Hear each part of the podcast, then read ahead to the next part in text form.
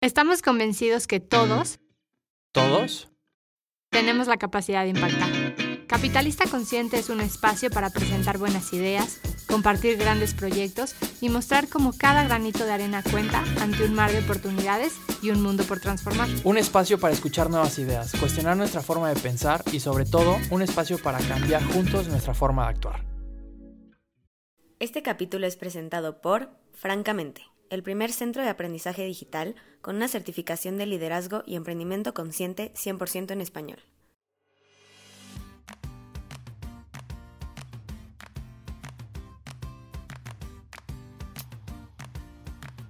So, welcome back. Welcome to our second episode with Nilima. It's an amazing conversation. I hope you heard the first part where we got to know her a little bit more. And now let's dive right into Shakti leadership. And how my first question, Nilima, is how is it the connection between this conscious leadership and this Shakti leadership? Where does it connect? How does it complement this notion that Raj, Thomas, and the conscious capitalism movement have been pushing of a more human and more compassionate leader and a more whole leader? But I want to hear about what is it that you think about this conscious leadership and how the way Shakti inter- connects with it. Uh, perhaps I should begin by making the bridge between our last episode and this one. So, Sure. the first book I wrote is called My Cancer is Me. And it is our journey through Vijay's recovery and through his cancer. But in the process, we created a model for health and well being uh, physical, emotional, mental, relational, spiritual. How to heal yourself on all these five levels. And as soon as that book got written, a friend of mine, a woman, she said to me, and I wrote that book with my husband, and she said, Nilima, that's a great book, but you still need to write your book, right? Which is your story as a woman, your story as your mother's daughter, as an Indian woman, and uh, who has battled the odds on both her personal and her professional life and uh, come through in a way that is that is unique to being a woman. And it's different from the way uh, a man would have made that journey. So i realized first of all that um, my cancer is me it needed a bookend. So if this was about the journey to health we needed a book on the journey to leadership and personal growth. So, holistic health and personal growth are like two sides of the same coin, right? Um, you can be perfectly healthy, but if you're not leading and growing, it's incomplete. And if you're only focused on conscious leadership and you know growth, growth, growth, but if you haven't healed your past, and if you haven't come to a place of wellness and resilience psychologically, then your leadership will keep rubber banding back to your wounding. You know so as a leader you're only as good as your healed wounds. And so, i realized i need to write my second book which is about how to be a conscious leader and make sure that these two strands of or bodies of work will always work together therapy and health and growth and leadership these two need to be working together. So that's how uh, the model of Shakti leadership came to be, um, creating a model that works from the inside out, that begins with presence, because you know being conscious isn't just about being responsible. Uh, it's about knowing your deeper self, knowing what your center is, uh, how to access that, how to operate from there. So, this master key of presence is something that is uh, totally critical to being a conscious leader. You cannot be a conscious leader if you haven't first cultivated this uh, master key called presence. And from that presence, I'm now describing the five elements that needed to go into the model. From presence, you come into a power that is flowing through you at all times. It is who you essentially are, it is your soul force, It is your vitality coming together with your soul force. It is the best of your mind. You know, it's it's the best of your body, mind, spirit that uniquely moves through you. And that is your Shakti. So once you are present, you also know how to express yourself uh, through your Shakti. That is your true power. And you don't get stuck in these win lose ego power games. And then we cultivate three capacities. One is called becoming psychologically whole. And in that, we say uh, you have to become um, your own parent and your own child. This is the work of Dr. Eric Berne, uh, transaction analysis, to become an aware adult.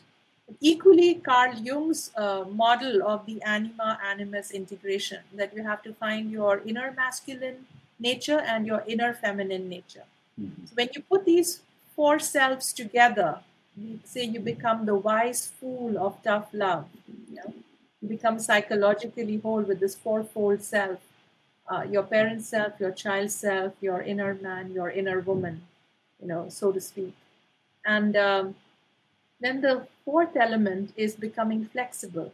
So once you're psychologically whole, you need to know how to flex to different leadership challenging situations. So there will be a moment where you need to play your wise self. There'll be another moment where you need to lighten up and play your child self. There'll be another moment where you have to draw healthy boundaries and say no, right? Bring on that tough inner masculine energy. And there will be a time where you have to basically open and include and be vulnerable and be loving and bring on that inner feminine energy. So the ability to flex is also a skill that needs to be practiced because most of us are uh, uh, tend to be preferred or confirmed in one of these four. So then it's say for a man with a hammer, everything looks like a nail. You know, so there'll be a situation where you need to be, you know, loving, but you're busy being tough, tough, tough, and you're wondering why you're not making a breakthrough, right? and so on. So flexibility is a very important um, uh, element in the Shakti model. And then the, the last, the fifth element is called congruence. And it's all about saying you may be whole and flexible, but where are you going with all that? You know, what is your higher purpose? And are you on purpose? So are you congruent? And congruence is about essentially becoming what you are, you know, and not pretending to be someone else. So to be congruent is that your the, the, the, the leader you are is the person you are and and that is how you are bringing your gifts and talents to the world in your leadership so that's congruence and then the hero's journey map which is for both men and women drawing from joseph campbell and maureen murdock's work that to come into these five power bases presence power wholeness flexibility congruence makes makes you go on a journey because nothing worth having is ever given to you on a platter. You have to earn it, right? You have to earn it. And so the hero and the heroine's journey is part of the Shakti leadership model. And both, you know, men and women do journey a bit differently because they are socialized differently. Uh, in the future, when boys and girls are brought up in the same way, then maybe, you know, they will not have different journeys. Ultimately, both men and women need to make their inner hero's journey and their inner heroine's journey. Because the inner hero's journey is the journey of their masculine nature coming into its fullness. And the inner heroine's journey is their feminine nature coming into its fullness, regardless of gender. Because we are equal parts masculine and feminine in who we are, whether it's the right brain and the left brain or the head and the heart. And, you know, we have this innate polarity in ourselves, which in the East is called the Tao, Chinese yin yang, right? or Shiva Shakti in the yogic mm-hmm. tradition. We, regardless of gender, we contain these two polarities. And to come into our full power, you need to become that whole person. Yes, we were fortunate enough to have Raj as one of our guests, and he told us his story. And one of the things that was shocking for us and amazing to hear is that he tried to honor his dad through his work at first, but then he realized that most of the work that he's really passionate about and where he found his purpose is about being more true to his mother and honoring her through his work.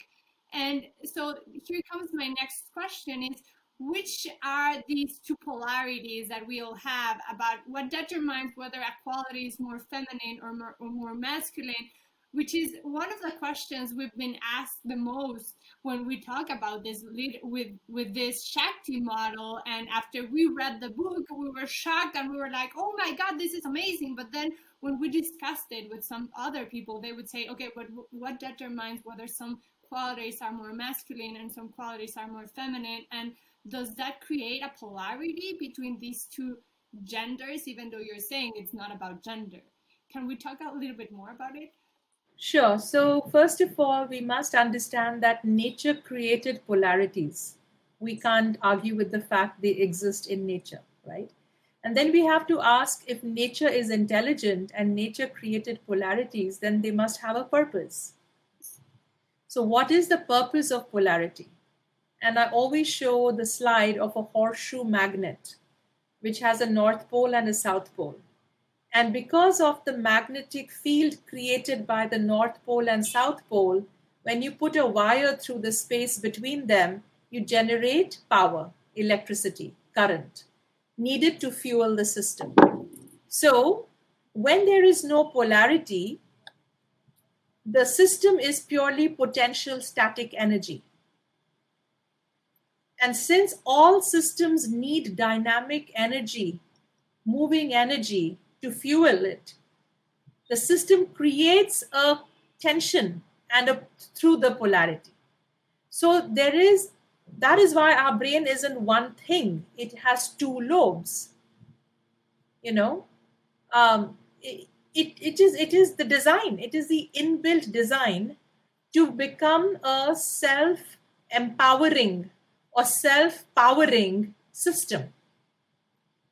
We are given polarity now through that is nature, but through culture, which is society, we tend to have a, a human beings have a tendency um, to overvalue one pole and undervalue the other, which right there is the loss of uh, balance because these two polarities are coexistent and uh, codependent.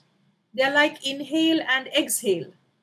But when you say, I want to inhale, but I don't want to exhale, right there, you create a breathless system. And if you look around the world and the problems today, that has overvalued the male and the masculine in the patriarchal structures of many societies and made all things feminine and women subordinate to that. It is that unequal power the the dominate the dominant group and the subordinate group that has caused the problems. The fact that polarity exists isn't the problem. It is actually necessary. But when we give it a overvalue and an undervalue that is where all the problems really begin. And so it exists and in a very very simple way if you look at uh, in the yin and yang model, yang is considered everything that's active, and yin is everything that's receptive. And these are complementarities, right? So, uh, similarly, Shiva is pure stillness, witness, consciousness, and Shakti is its dynamic creative principle. And it is the interplay of these two that then creates things, the creation, right? So, for everything to exist, these two have to be within. Now, who decides what is masculine and what is feminine? Frankly, culture decides, right? So, yes, some amount of nature has already decided. So, testosterone, which has that aggression, is the masculine energy. And then you think of estrogen and oxytocin, which is the nurturing energy, right? So, there it does exist hormonally in our biology as well, depending on what body you have, right? But the interesting thing is, we are not confined to our bodies. As we grow older, psychologically, we have the freedom to become whole. We don't need to be just one gender or the other, even in our psychology. The biology makes us one and the other for, for procreation. But for, for us to be psychological human beings, there's nothing stopping us from cultivating the complementary uh, other. So, um, in fact, we have to. We have to to be psychologically whole, right? So, the archetype in the yogic tradition is called the Ardhanarishwar, the half male, half female God. That when we are as God, when, when we are in our full divinity and our full power, full expression, we are equal parts masculine and feminine.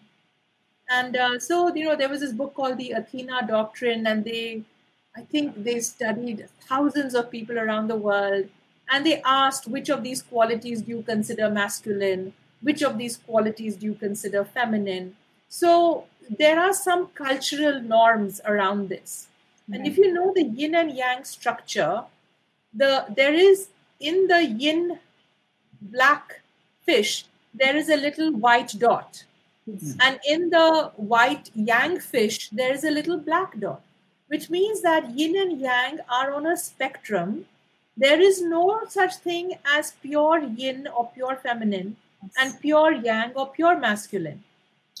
At a spectrum, even yin contains a little bit of yang, and the strongest yang will contain a little bit of yin. To the point that when it, something becomes too yang, it flips into yin energy to bring balance. The, nature has an innate uh, uh, uh ability to keep balancing its its polarities, right? So I don't know if that answers your question. You know, the reason totally the reason we get these questions is the is the wound of the patriarchy that is yeah. speaking to us you know the patriarchy has wounded both men and women by overvaluing the masculine and undervaluing the feminine qualities so everything masculine is is rewarded and everything feminine is just used uh, exploited but not paid for right? So nobody wants to be identified with the feminine. Even the women don't want to be identified with the feminine. So they yes. rather show up as men with masculine qualities in a mm-hmm. man's world because that's where the power is, right? But as a result, it's like we keep inhaling and we cannot exhale, and then the whole world is choked and breathless. Mm-hmm. And our, our species is on the brink of extinction because of the imbalance of these two forces in every all aspects of life. I love it, and the first time I read it, for me, it gave me a clue or a map of how to act and how to be present as a leader. For example, sometimes we tend to think we need to be more assertive, we we need to be more focused on results and these financial results that sometimes are more as a masculine virtue right? And we tend to forget these other parts of caring, compassion, love, even as these feminine virtues. And in the business world, we totally block these feminine virtues, and we have been told that we need to be professionals. So for me, and I like to say that we leave our best part outside the office, outside the world of business, where if we change that, we can be more present we can be better leaders and we can be asser- we can be assertive but as well compassionate at the same time. And that for me has gave me this roadmap and how to act and how to present myself depending on the situation I, where I am. And that for me is the greatest greatest um, how do you say it toolkit for someone who's trying to be a different leader and to try to impact this world without being only competitive or only in this love and nurture yes nurture part. So i loved it and i believe this is a great step towards becoming or turning this economic system into a more complete one in a whole one right? Yes. So, how, so i have i have a question. I the polarity for me it's amazing because that's what generates energy uh, and and the wise fool of tough love is how actually the yin and yang of how we should be. How can we navigate through that spectrum all the time? Now, the other thing you mentioned is you have to earn it. How's, how do you see that related to the Kabbalah principles or ideas from Judaism? They, because there's some, you know, uh, earning part to, to, to the journey, right? Yes. So, which aspect of the Kabbalah are you referring to? Um, could you say a little bit more? Um, there, there is a, a, strong message when you st- study Kabbalah and you dive into the principles that, you know, things are not handed or given out to you. You know, if they are, there's no, there's no, um, actually, that's not a reward. It's actually diminishing your capacity. So you need to earn you need to work for that and it, it's all connected you know with the hero's journey as well because you come to the other side stronger and better yes. because you earned that journey so have you have you touched the kabbalah philosophy into in through, through your, throughout your journey as well um, I don't know if it influenced me um, subconsciously. I haven't consciously used it in the Shakti model. I have trained in the Kabbalah in at different times, very very briefly. But um, I even had a wonderful conversation with a rabbi, a female rabbi in uh, in Tel Aviv uh, last mm-hmm. year, um, year before last. And um, so one thing I do know is uh, the main principle is that there is the light, which mm-hmm. is ready to bestow but without the container, the sephirot, without the sphere that can receive it, mm-hmm. the light just goes into the void, yeah. right? So, this is the concept of the earning that we need to be the container. We need to mm. form ourselves into a, a container, a chalice. Uh, in, in yoga, we'd call it dharana shakti, the ability to bear it. Mm-hmm. you know is up to us. Right? So so yes you know that uh, uh, the grace is there the light is there everything is there but we have to shape ourselves into it and for it.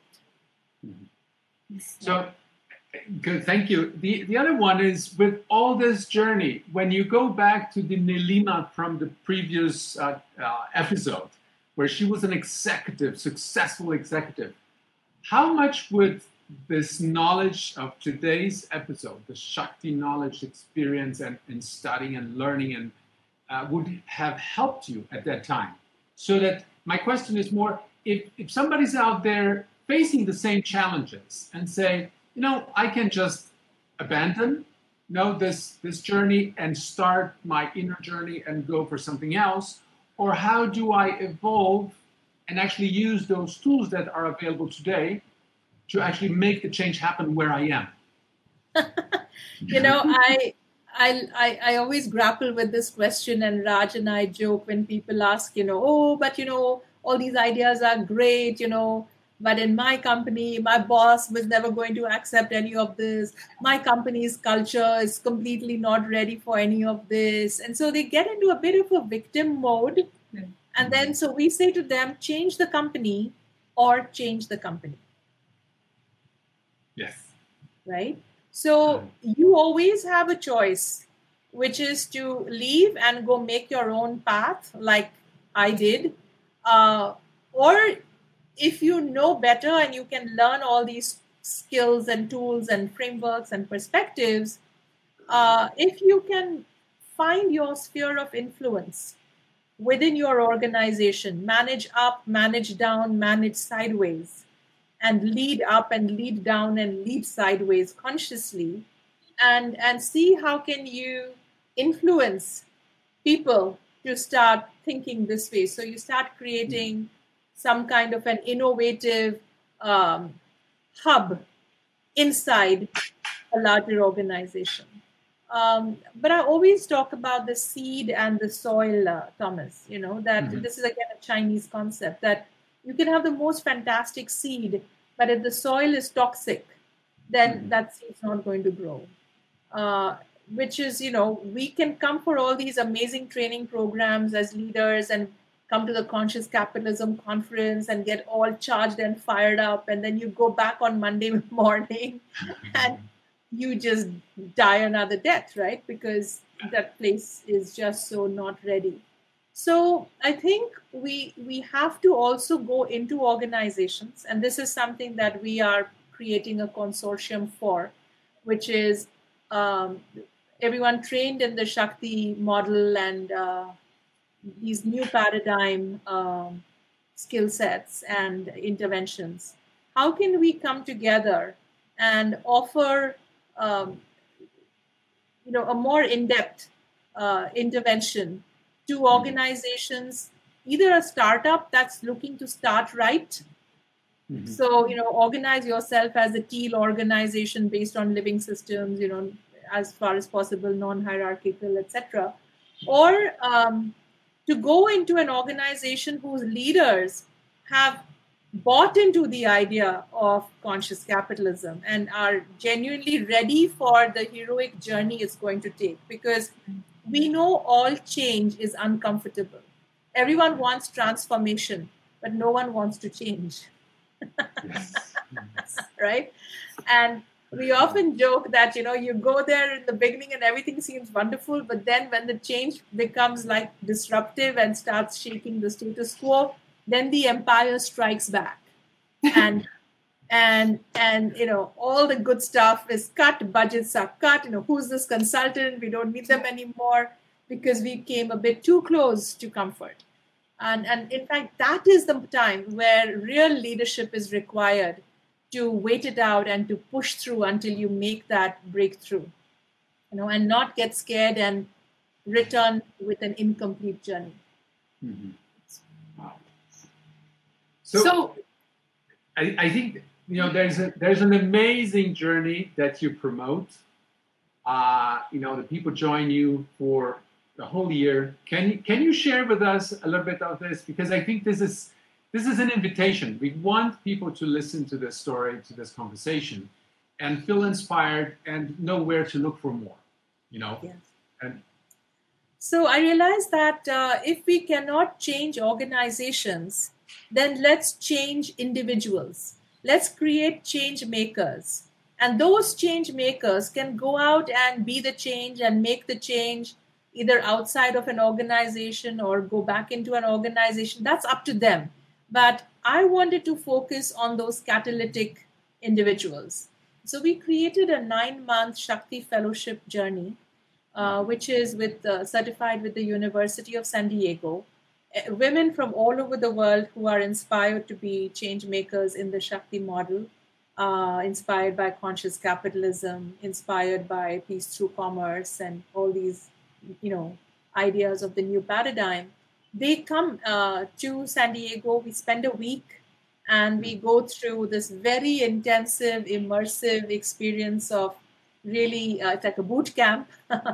morning, noon, and night. Very, very transformational. So those inner shifts start taking place. Um, there are lots of you know tears and uh, it's pretty amazing what takes place uh, in in San Diego. And then they all go back to their homes and work. And then every two weeks we meet uh, online for a 90 minute workshop. And um, we have three tracks: step in, step up, and step out over mm-hmm. those nine months. Step in is doing the hard work of inner transformation. Step up is learning conscious leadership skills that are both masculine and feminine. Mm-hmm. And step out is finding a game changing project that you are then going to uh, deliver, incubate, and present at graduation. And it's fantastic to see the kind of work in these three cohorts over three years. We have 51 Shakti Fellows from 13 countries. Wow. And um, their projects have been just fabulous. You're going to interview Monica Jaramillo. Uh, her project is about really raising up the grandmother archetype and bringing the wisdom of grandmothers uh, to the world uh, from around the world. Um, we've had one woman who was involved with the Shoah Foundation, and it's about cre- animating the Holocaust survivor stories so that they are recorded for posterity. Hmm. Um, we've had uh, Presence and Flex, which is this um, go into organizations and teach uh, intact teams how to become more present and how to flex between masculine and feminine. And then for the company to track, measure, and make it part of the performance management system, right? So this is how you can bring diversity inclusion into organizations in a more long-term kind of way. Um, there's just so oh there was one project about elders. Uh, how do you how do you um, take uh, elder care into homes, into you know instead of them having to come to a clinic? Um, we've had uh,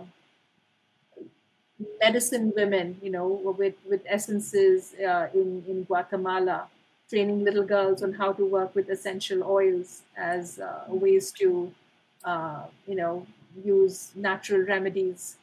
Um, so it's just, I mean, imagine 51 projects yes. from all over the world. So is is this is this journey just for women? Good question. So I travel the world. I teach online. Uh, I've spoken to thousands of men and women around the world and taught short workshops, long workshops, keynotes, seven day programs. I've done it all to both men and women. But because of SDG 5, which is Sustainable Development Goal number 5 of the United Nations, which says if you raise up women and girls, you're going to have a disproportionate positive impact on everything else. Mm-hmm. So it's with that intention that I realize women and girls are underserved and women need their own space in which to learn and grow because they do learn and grow differently when they are in a women only space. And uh, so, for that reason, this nine month fellowship is women only. But there are many other programs. I have a Udemy course that is going to be launched uh, shortly in the next couple of months anyone can take that. Um, there's going to be a, a, a course on a, a, platform with one of our Russian uh, Shakti fellows uh, called Neo School. That will be for both men and women. So lots of pro- just just look up shaktileadership.com mm-hmm. and up to date on what else goes on there. Perfect. Thank you. I love it, Nilima, and I think I have a new goal, like a new training I want to go through. So we might see each other later on. But to be, in order to close this chapter, we love to do the same question to everyone because we believe this. Each answer is so enriching and so rich of experience, and it opens up our paradigm of success, our hearts, our minds, everything. So we want to hear about what is it that you think what a conscious capitalist looks like. a conscious capitalist as a company or a person?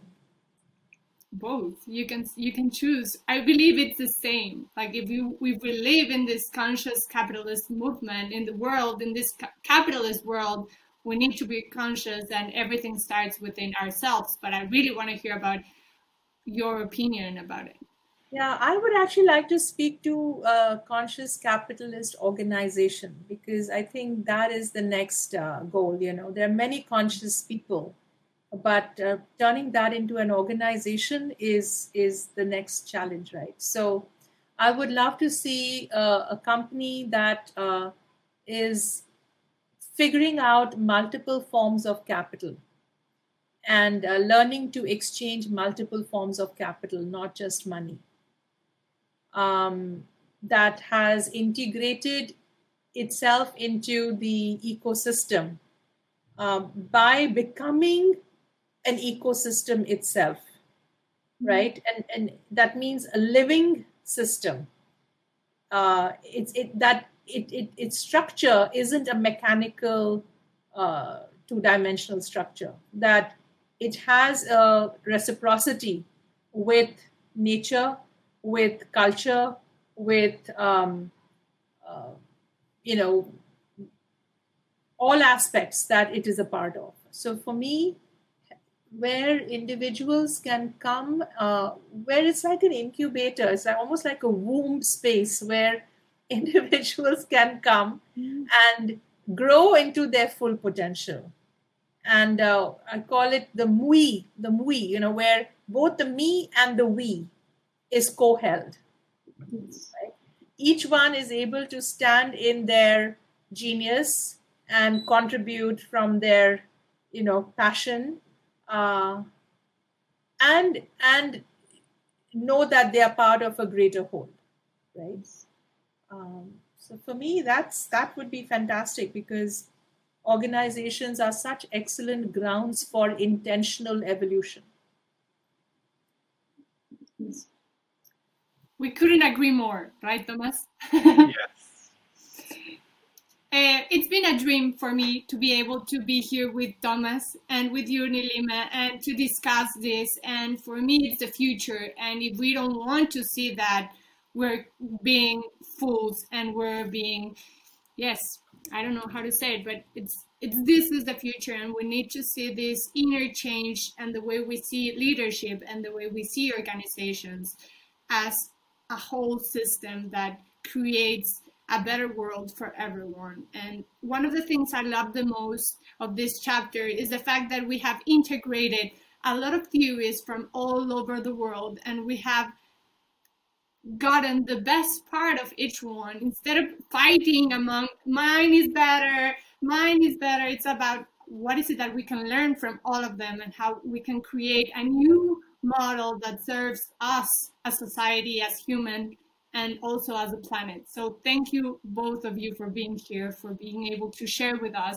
And I believe this is going to be one of the most enriching chapters of this series of conscious capitalists. And I believe Amer- Latin America needs to be talking about these models, needs to be discussing these changes and proposing new solutions that it's is what you, Thomas and Nilima do every day. So thank you for being here and it's been a pleasure. Thank you, Carla. Thank you, Thomas. Thank you, Nilima. And you know, for me, it's listening to you is is just you know recognizing two things. My purpose is to accelerate the change towards a more conscious business ecosystem, and the way you spread your you know your philosophy that people should you know multiply that, you know, make it exponential. I do the same thing, so I'm very excited about how you do it and the other thing, as you collected so many different experiments, experience, and theories and put them all together, it's like, you know, we we come and we look at the past and we see that things are not complete. As we get more knowledge and expand our consciousness, we can understand how to actually put those things together and make a better approach. And probably in five, two, three, or 10 years from now, we're going to look at this. Oh my God, there's so much more we can add to this and we will continuously to, to grow and to expand uh, consciousness through learning more. So it's a learning journey. So thank you so much, and I've learned so much today. Thank you both. I enjoyed the conversation. Thank you. Esta temporada es presentada por CBJ, Conscious Business Journey, acelerando la transformación para un ecosistema de negocios conscientes a través de la capacitación de líderes y consultores en fundamentos del capitalismo consciente.